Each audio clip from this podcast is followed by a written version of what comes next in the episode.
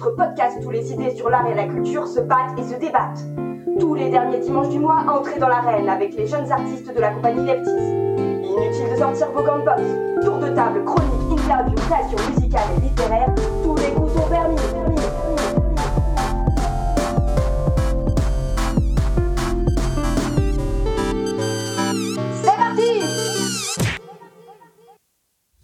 Bonjour et merci d'être avec nous aujourd'hui pour ce cinquième épisode de Bagarre.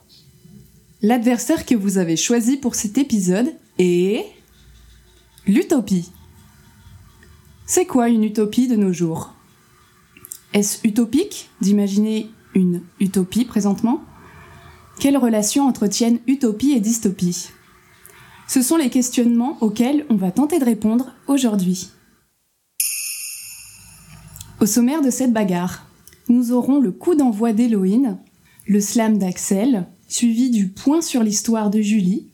On commence sur le round 1 avec C'est quoi une utopie en 2022 Nous poursuivrons avec la rencontre amicale avec Joshua Leterreux, sortant des beaux-arts et artiste plasticien.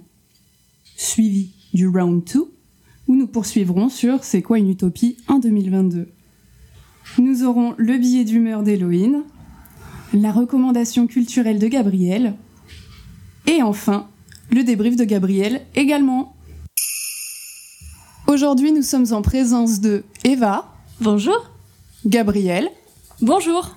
Héloïne. Bonjour. Julie. Bonjour. Et Céline. Bonjour. Coup d'envoi.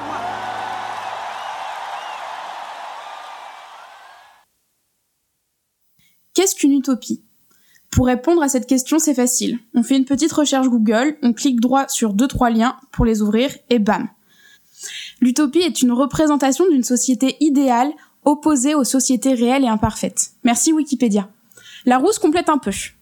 L'utopie est une construction imaginaire et rigoureuse d'une société qui constitue pour celui l'ayant imaginé un idéal ou un contre-idéal.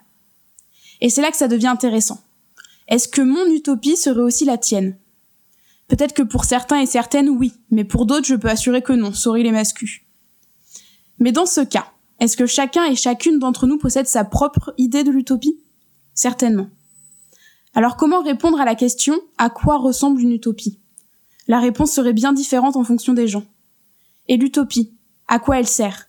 Là encore, autant de réponses que de personnes. Dans ce cas, une société utopique ne peut pas exister. Mais cette réponse ne nous intéresse pas, alors nous allons tenter de creuser un peu plus loin autour de ce thème. L'utopie maintenant, de nos jours, c'est quoi? L'utopie au travers des arts, ça ressemble à quoi? Ça sert à quoi? Autant de questions auxquelles nous allons réfléchir dans cet épisode. Et votre utopie à vous, elle ressemble à quoi? Le point sur l'histoire.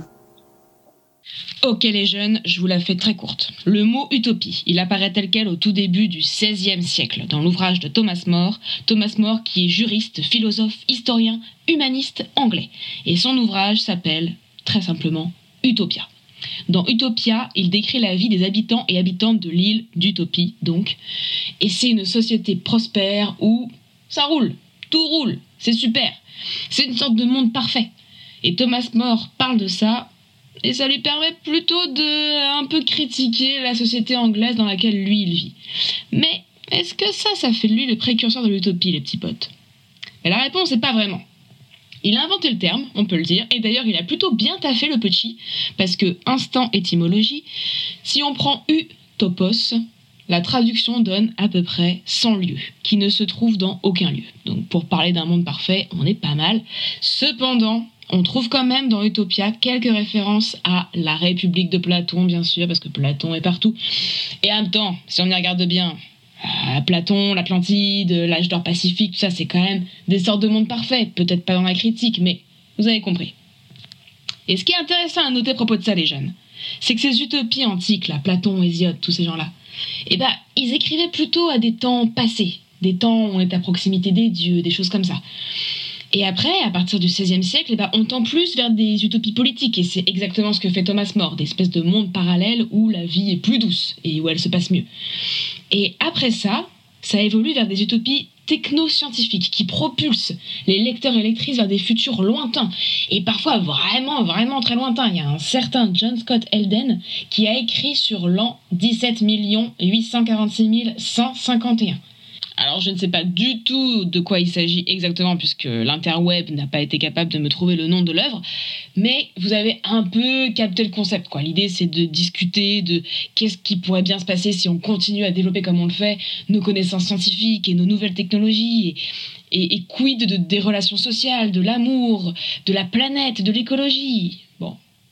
On va s'arrêter là les jeunes, je vous laisse avec ça et bon courage sur le ring.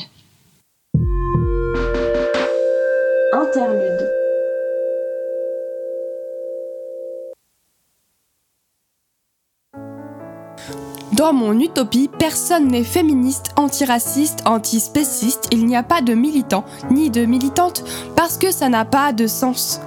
La delphité, le respect, l'écoute, le partage et l'équité vont de soi. Dans mon utopie, parfois on râle pour se décharger, mais souvent on rit, on se touche, on se soutient. Dans mon utopie, on peut se poser les questions du genre, mais pas de ce qu'il y a ou non dans ton pantalon, ou ta jupe, ta robe, ton body, ton short. Dans mon utopie, on se pose des questions, on est frontal, mais jamais juge. Dans mon utopie, on mange un peu ou beaucoup et tout le monde s'en fout de ce que ça peut bien faire à notre corps. On aime notre corps, les corps gros, minces, tordus, maigres, poilus, glabres, debout, dynamiques, faibles, musclés, fatigués, entiers ou non. Il ne manque rien, rien n'étant trop. Les visages fins, droits, ronds, lisses, carrés, ridés ou que sais-je. Les cheveux comme on veut, juste on s'en fout, on s'aime. Même moi j'aime mon propre corps et toi aussi tu aimes ton corps dans mon utopie. Je ne sais pas si on parle une seule ou mille langues dans mon utopie, mais une chose est sûre, c'est que même si on ne se comprend pas du premier coup, on sait s'écouter.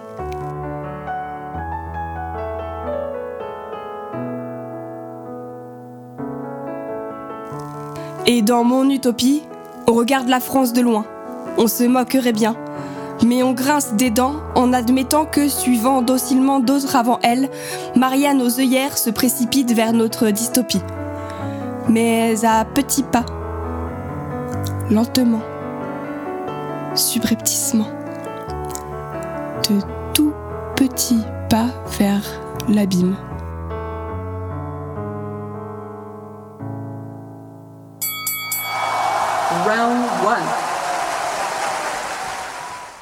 C'est le moment, c'est l'heure, les combattants sont chauds.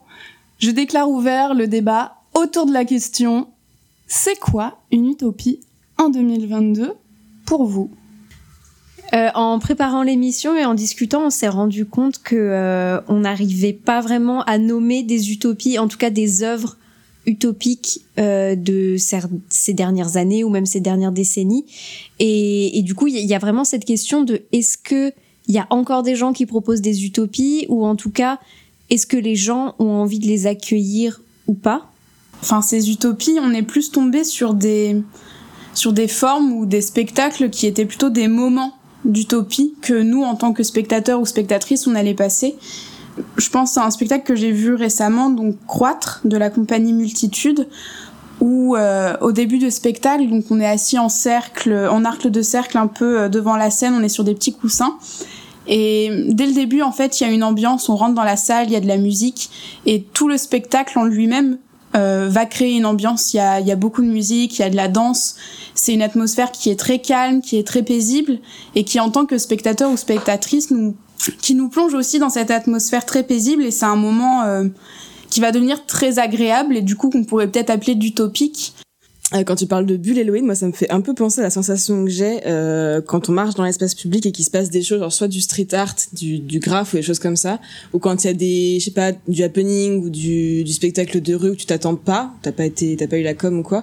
C'est pas forcément une utopie, mais c'est une sensation de, un peu de renouveau du quotidien. Le fait que les, les artistes peut-être n'osent plus proposer entre guillemets des utopies, c'est peut-être parce qu'il y a une espèce de lassitude entre guillemets dans la société enfin que, je ressens euh, vis-à-vis des questions euh, euh, politiques euh, sociales au sens large. Et en même temps ça fait que les artistes peut-être n'osent plus euh, aborder frontalement ces questions et dire ok aujourd'hui je propose peut-être une alternative parce que l'alternative finalement c'est juste de faire de l'art et au final euh, euh, on n'a peut-être pas envie de risquer la polémique avec des propos ou en tout cas le la non entente parce que on a envie de fédérer avec l'art tout simplement.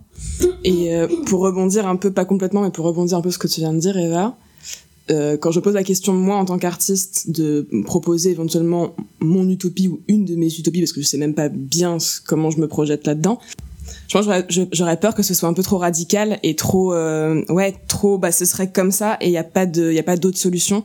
J'ai l'impression qu'il y a un peu une envie euh, alors je sais pas c'est peut-être juste nous dans nos, nos cercles artistiques ou nous dans nos têtes ou juste moi mais euh, qu'il y a un peu une envie de d'être nuancé dans ce qu'on propose et de pas donner de, de réponse de c'est ça qu'il faut penser ou c'est ça qu'il faut dire ou la vérité elle est là. Mais je pense en vrai que dans dans cette histoire d'utopie il y a peut-être un truc un peu naïf de euh, j'imagine un monde parfait euh, parce que voilà moi la seule œuvre à laquelle vraiment j'ai pensé quand on m'a dit utopie euh, c'est un monde parfait de Ilona Mitressé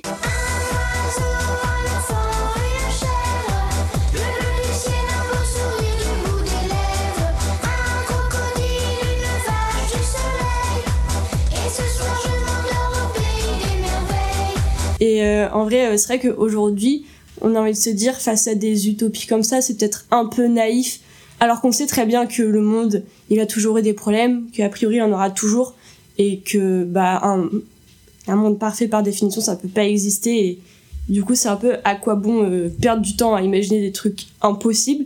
Et, et, ouais, je pense que du coup, ça, ça a peut-être ce truc un peu enfantin dont on veut plus maintenant, parce que peut-être qu'en fait, les utopies, c'est plus ce dont on a besoin aujourd'hui ou du moins c'est plus ce dont on avait besoin ces dernières années. Du coup, est-ce qu'il y en a qui, ont, qui trouvent qu'on a quand même besoin d'utopie? Euh, bah Alors, moi je serais partisane du je pense qu'on a besoin d'utopie et aussi euh, dans l'idée qu'il y en a pas en fait, ou sinon il y en a pas de suffisamment visible pour que tout le monde connaisse et que nous on en ait une directe qui nous saute euh, à la tête. Euh, vu qu'il y en a pas, en fait, on sait pas vraiment ce que ça peut euh, produire chez les gens. Euh, je sais pas, mais montrer un film où euh, vraiment on serait dans un monde utopique qui correspond à nos envies ou, ou non, c'est pas la question, mais vraiment de A à Z, le monde il est parfait et tout est parfait et tout reste tout le temps parfait. Eh bien, qu'est-ce que ça nous procurerait à nous en tant que spectateurs ou, spectatrices d'être devant ça? Y a, ouais, je pense que c'est depuis le siècle dernier vraiment que, que les utopies ont un peu perdu euh, de leur entrain. Mais je pense que toute l'époque qu'il y avait avant, on était en plein développement de la société, c'était l'ère du progrès, on allait vraiment vers un monde positif. Je pense que le rôle des utopies à ce moment-là, c'était un peu de dire, ok, on va vers un super truc, mais attention parce que c'est fragile, euh, attention parce qu'il peut y avoir des dérives. Donc c'était peut-être plus un truc de prévention. Et donc je pense que c'est pour ça que là, on est plus à l'étape où ok, le monde euh, c'est de la merde et qu'est-ce qu'on peut faire pour y remédier? Je pense qu'aussi il y, y, a ce truc où euh, où on a vu que la réalité du monde, elle était très très dure, et du coup il y a eu cette question de est-ce qu'on peut encore imaginer, euh, ne serait-ce que dans la fiction, des choses utopiques quand on a vu euh, par quoi on est passé, et, euh, je me dis qu'il y a quand même eu une espèce de tentative de faire émerger l'utopie justement, je pense aux années 60, euh, par exemple le mouvement hippie, où, euh, où vraiment on a essayé de faire vivre une utopie dans le monde réel. Et la réalité, c'est que ça a été réprimé euh, parfois de manière très très violente. Et en fait, on a peut-être mis dans l'esprit des gens que l'utopie, ce n'est pas possible, ça n'a pas sa place dans le monde réel. Et donc peut-être que par extension, ça a un petit peu altéré aussi cette envie d'en faire dans la fiction, parce que quand dans le monde réel, t'essayes d'en mettre une en place et que euh, je pense à l'université de Vincennes, bah, euh, on amène des bulldozers pour tout casser. Euh, même dans ton imaginaire, est-ce que tu as encore la force d'en apporter des nouvelles? Alors merci pour vos partages et vos, euh, réflexions. Du coup, sur ce premier round, on a plutôt euh, défriché un peu euh, ce que ça voulait dire une utopie et ce que ça voulait dire encore euh, aujourd'hui et du coup euh, ce que ça veut dire dans notre monde réel et concret.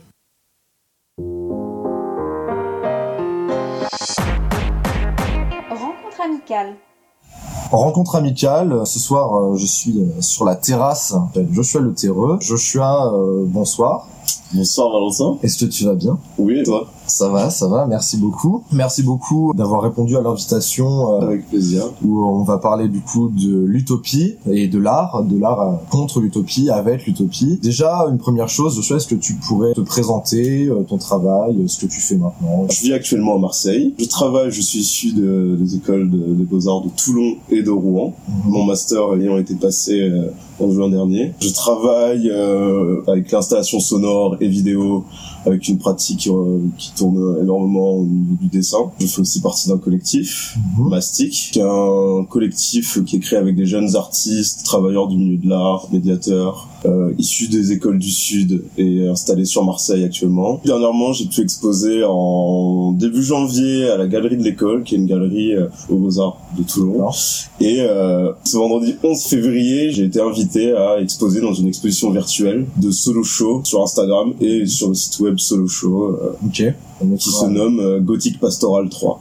Félicitations. Merci. Trop cool. Pour toi, l'utopie, qu'est-ce que c'est en fait déjà le mot utopie euh, Ouais, bah, le mot utopie, pour moi, il fait vraiment écho à, à l'après, à- quand même au lointain, à ce, qu'on- ce qui peut se créer, ce qui peut être rêvé d'être créé. Après, pour moi personnellement, je vois de manière très positive de quelque chose de euh, pas la cible à atteindre, pas une cible à atteindre, plutôt sa cible à atteindre soi-même, d'essayer de, de dans les actions, dans l'action elle-même, qui se fait par les actions, qui peut transparaître, euh, qui peut pas forcément être créé comme un élément visible, mais chaque action peut y amener, a le potentiel d'y amener. Et ça, je pense, pour moi, c'est la chose assez importante dans l'utopie. C'est, c'est pas la mission, en fait. C'est essayer d'y aller, c'est déjà créer l'utopie, en fait. C'est le chemin C'est le plutôt que chemin. l'arrivée. euh, Parce que bah forcément l'utopie c'est bah c'est un rêve, c'est une chimère. Essayer d'y aller, essayer d'y penser, je trouve ça assez essentiel.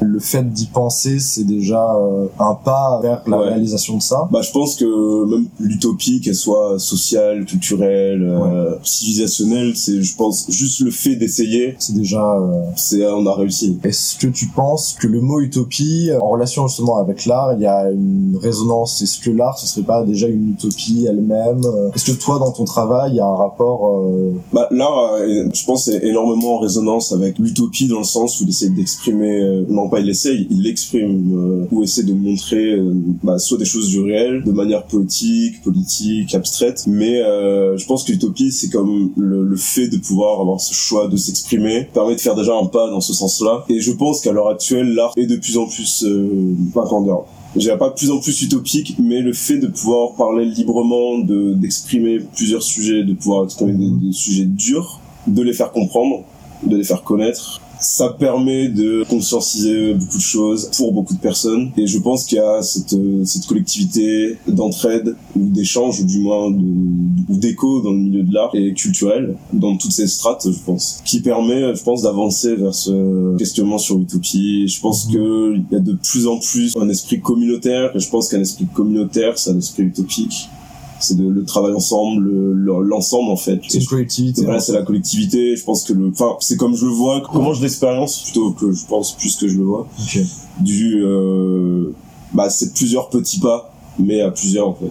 Un coup, il y a justement un rapport euh, un peu où tu parlerais d'une utopie, de quelque chose comme ça. euh, Bah, D'une manière, je pense, ça peut se faire écho dans des cheminements. De, je m'intéresse, par exemple, énormément en ce moment au retour à la technique, au retour à l'apprentissage, qui font écho à, au retour à l'indépendance des personnes, des collectivités, des groupes, enfin, l'auto-apprentissage, enfin, l'autodiscipline. Euh, c'est des choses assez essentielles pour moi parce que j'ai envie d'apprendre des choses. Et je pense qu'il est assez essentiel pour tout le monde le fait de pouvoir apprendre des choses qui sont utiles, qui sont pas forcément utiles de manière euh, en fait qui ne sont pas des techniques genre mercantiles qui sont des, que ça soit de l'ébénisterie de euh, de la modélisation 3D de, de savoir euh, cultiver euh, des fruits des légumes ce genre de choses. Ça s'apprend ça s'apprenait et je pense que restituer ce, ce savoir ces techniques aux gens c'est un pas vers quelque chose de mieux peut-être lointain très lointain, utopiste. euh, Enfin, le, le rapport à la technique, le, bah, si utopie, si tout le monde pouvait apprendre, tout le monde pouvait apprendre des techniques, tout le monde savait faire des choses. Et je pense que bah, se donner la possibilité de euh, d'apprendre ces choses-là ou de les connaître au fur et à mesure ça amènerait les gens euh, à avoir conscience à pouvoir en fait à pouvoir sortir un peu de ce côté euh, dystopique sombre de il n'y a pas vraiment de futur il n'y a pas vraiment de, de- en fait ne pas avoir de vision euh, que le rapport dystopie-utopie, est-ce que c'est pas un peu lié du coup euh... En fait, je pense que l'utopie, dans, dans, sa définition, c'est un peu l'irréalisable, c'est un peu le, le, rêve. De fait, j'ai l'impression que ce terme-là, utopiste, euh, est assez dénigré. C'est une personne qui est rêveuse, qui, qui voit que le bon côté, qui cherche que le bon côté. Euh, la dystopie, c'est plus une réalité qui est, bah, à l'heure actuelle, je pense que au long terme, on le voit tous, on, le l'expérimente tous, on, on voit pas, on va dire, bah, d'une manière assez crue, on voit pas vraiment la lumière au bout du tunnel, hein, on va dire. Et Et avoir foi en des euh, des manières plus collectives, d'autres manières d'apprentissage. Mhm. Je pense que ça peut faire la euh, la séparation en pensant qu'on est dans une position où euh, avoir un regard dystopique c'est le regard le plus euh, j'ai pas le plus facile en fait pour l'instant à l'heure actuelle Ouais. c'est le seul regard qu'on a de disponible. Bah concrètement Mhm. on réfléchit à l'utopie et à la dystopie. Ouais. C'est ce qui fait l'utopie. C'est que même en y pensant, voilà, bah justement, en même en, en, en ayant des pensées utopistes, bah c'est assez dur de de de de, de, se, servir juste de ça comme euh, moteur pour s'élever pour euh, à l'heure actuelle, je pense. Même en est en imaginant que ça aura quelque chose de bien, c'est assez dur. Du coup, c'est pour ça que chaque petite action, chaque action qui qui va dans ce sens-là est assez Mhm. essentielle, je pense. Ouais, bah je pense qu'avoir foi en l'avenir, même si c'est, euh, je, je suis pas vraiment convaincu de ce que je vois tous les jours, de ce que je dis tous les jours. Mais je pense que ouais, voir le lointain, essayer, essayer de voir le lointain, se dire que chaque petite action peut servir. Et en fait, elle sert. Et je pense à partir du moment où euh, on sait ce qu'on fait, que ça soit vraiment, comme je dis, à petite ou à grande échelle, ça va dans cette direction. Et je pense pas que, par exemple, euh, des éléments, on va dire, négatifs euh, contrebalance. Je pense qu'ils sont, ils vivent les deux à côté et que c'est atteignable. Ou du moins, voilà, l'utopie de quelqu'un, c'est pas l'utopie d'un autre. C'est assez subjectif. Si on parle d'égalité, voilà, euh, d'équité, c'est très très subjectif. Donc c'est avec, euh, ouais, ma vision à moi, je pense qu'il y a des choses qui peuvent être atteintes. D'une autre manière, je sais qu'elles seront irréalisables si euh, il y a autant de, on va dire, les mêmes personnes aux mêmes endroits qui permettent ça. Mm. Merci beaucoup. euh, Bah, merci à toi de m'inviter sur cette magnifique terrasse. Et puis on, du coup, on mettra les liens pour retrouver un petit peu ton travail, euh, Bah, avec plaisir. le, le collectif aussi, euh, collectif Mastic. À bientôt. Bah, à bientôt. À bientôt. Merci beaucoup. Vas-y. Round. Nous passons tout de suite à la deuxième partie du débat, le round 2. Euh, du coup, euh, je suis en train de me rendre compte que euh, j'ai plus ou moins travaillé sur une utopie euh, pour celles et ceux qui ne le savent pas, c'est-à-dire tout le monde sauf vous. Je travaille beaucoup sur la question du numérique au théâtre, sur les cyberespaces, que c'est comme ça que je les appelle dans mon mémoire, et notamment mon spectacle de fin d'études était en fait une, petite euh, bulle numérique intime euh, d'un couple euh, qui s'envoie des SMS pour faire très court. Et, en fait, bah, c'est une utopie parce que c'est un espace qui n'existe pas, ou en tout cas qui existe de manière informelle ou un peu décalée de la réalité, et, qui a ses propres codes et qui fonctionne ou pas. Peut-être que finalement c'est devenu une, une dystopie au fur et à mesure du spectacle, mais en tout cas, c'est une bulle de réalité à part et peut-être que on peut considérer maintenant les espaces numériques comme des espaces utopiques ou dystopiques et je pense que c'est en plus une chose dont on a tous et toute l'expérience maintenant, en tout cas notre génération, euh, euh, on, a vécu, je pense, des choses euh, dans ces espaces-là et c'est peut-être intéressant de les questionner aussi. Moi, ces espaces numériques, ça me fait penser à quand j'étais plutôt au collège, sur tout ce qui était forum, euh, que ce soit de jeux vidéo euh, ou de, par exemple, les skyblogs, ce genre de choses, et aussi les jeux euh, en ligne, de se créer des amitiés euh, sur Internet et aussi de faire des groupes. Euh, pouvait y avoir des groupes, je sais pas, euh, de fans de tel truc qui se retrouvaient après sur des forums pour parler du sujet ou pour euh, même parler de leurs problèmes. Enfin, il y avait euh, cet esprit euh, de, de gens que tu connais pas réellement, mais que dans ce monde-là, en tout cas quand il y est, que ce soit on a parlé de Abo, moi j'ai joué à Blablaland, personne connaît mais bon. Et, et ce genre de jeu où tu rencontres des gens d'à peu près ton âge avec un avatar, tout ça, et que c'est juste par la conversation et, et des activités dans le jeu que vous vous rencontrez, bah ouais, ça forme son propre euh, petit microcosme. Et du coup, euh, ouais, je pense qu'on peut parler d'utopie. Euh, je pense qu'on peut quand même faire un petit panneau attention. Je pense qu'on n'est pas en train de dire que le numérique c'est incroyable et que c'est un espace hyper safe où il se passe que des trucs hyper bien et que c'est l'avenir de l'humanité parce que on est tous et toutes conscients qu'il se passe aussi des choses très graves et que finalement c'est un peu un, un, reflet de aussi de la réalité du monde et juste on, on prend ce qui nous ce qu'on a envie de développer et on le met dans une petite bulle d'internet et elle peut être très bonne comme très mauvaise. Euh, mais en tout cas ça pose la question ne serait-ce que par rapport à, à l'espace-temps en fait qui est euh, un peu décalé de la réalité.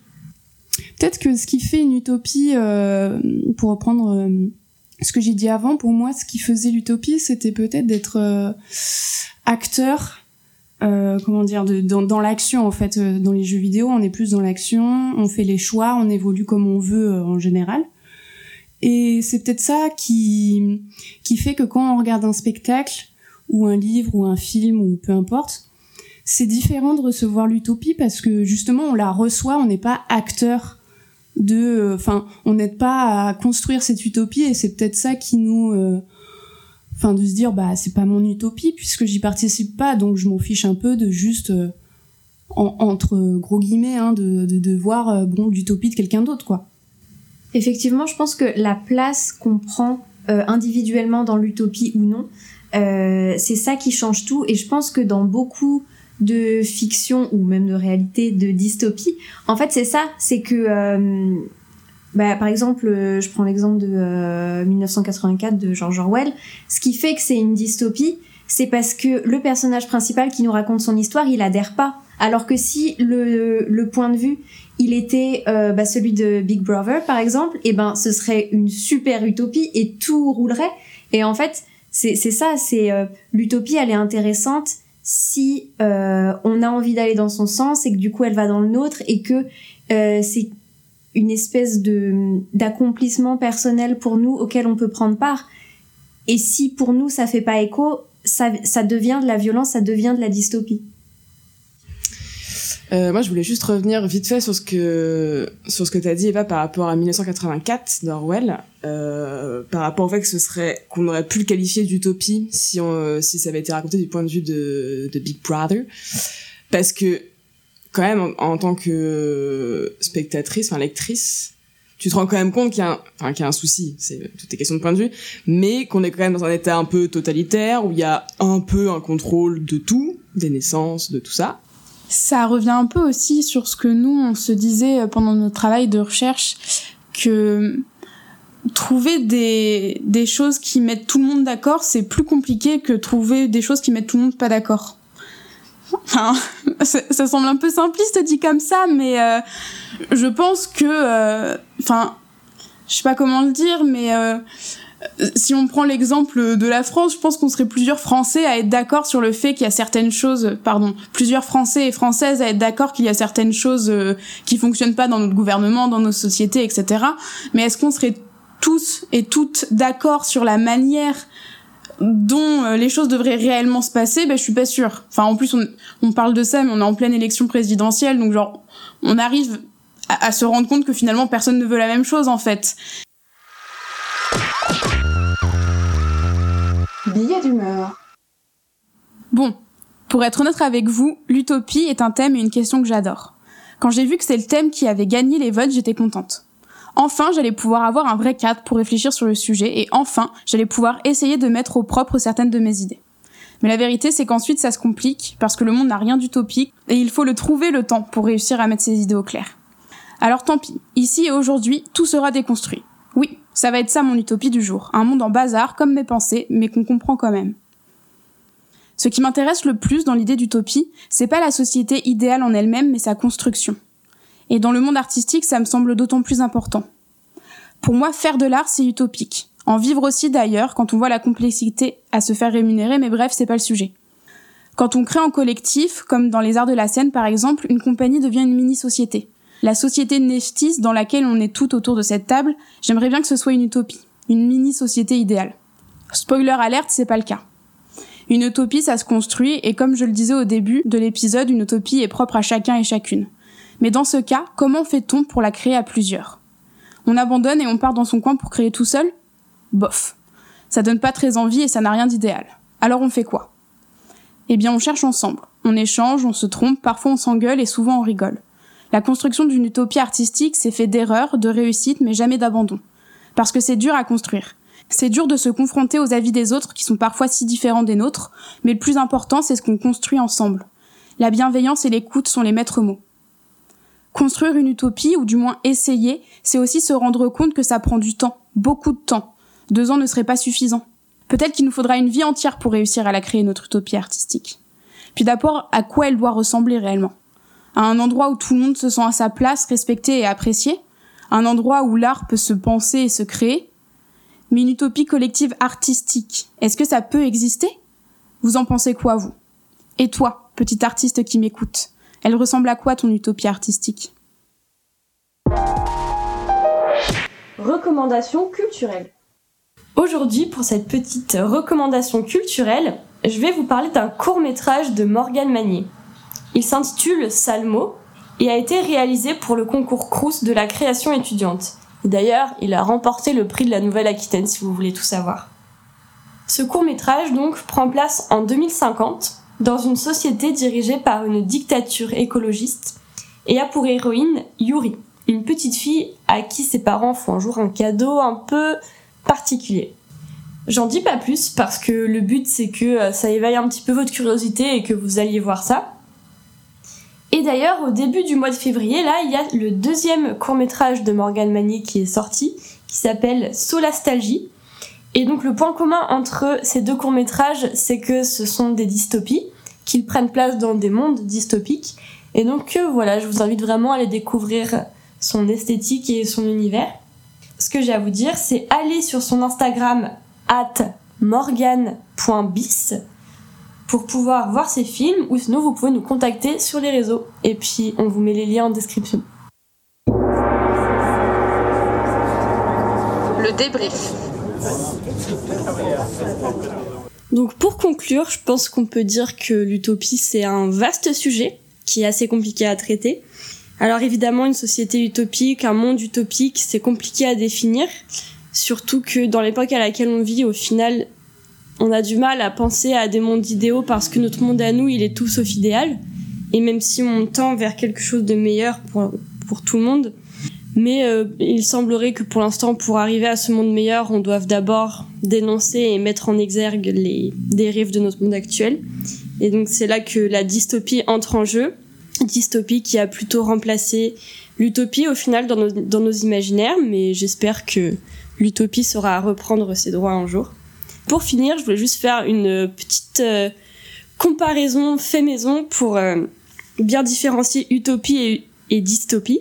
Donc une utopie, c'est un peu comme un filtre euh, Insta qui nous glow up, donc qui nous rend plus beau. Alors qu'une dystopie, c'est plutôt comme quand on gribouille sur les affiches des candidats à l'élection présidentielle et qu'on leur ajoute des vilaines moustaches, des gros sourcils, des dents noires, etc.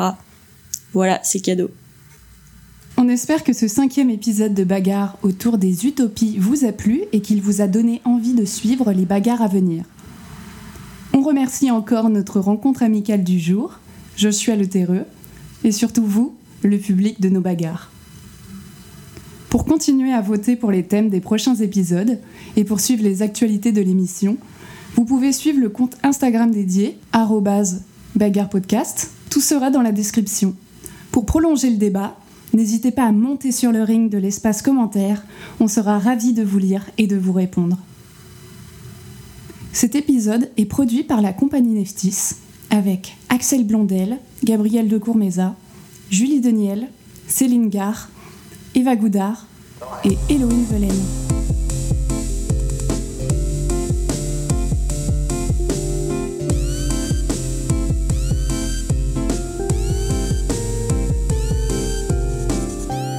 Conception et réalisation, Compagnie Neftis. Présenté par Céline Gare, générique de Pierre Perrault, jingles de Pierre Perrault et Valentin Roche, montage Héloïne Velaine et Gabriel de Courmeza, mixage Marin Michelat, visuel de Kenan Lenestic. Chargé de communication, Eva Goudard.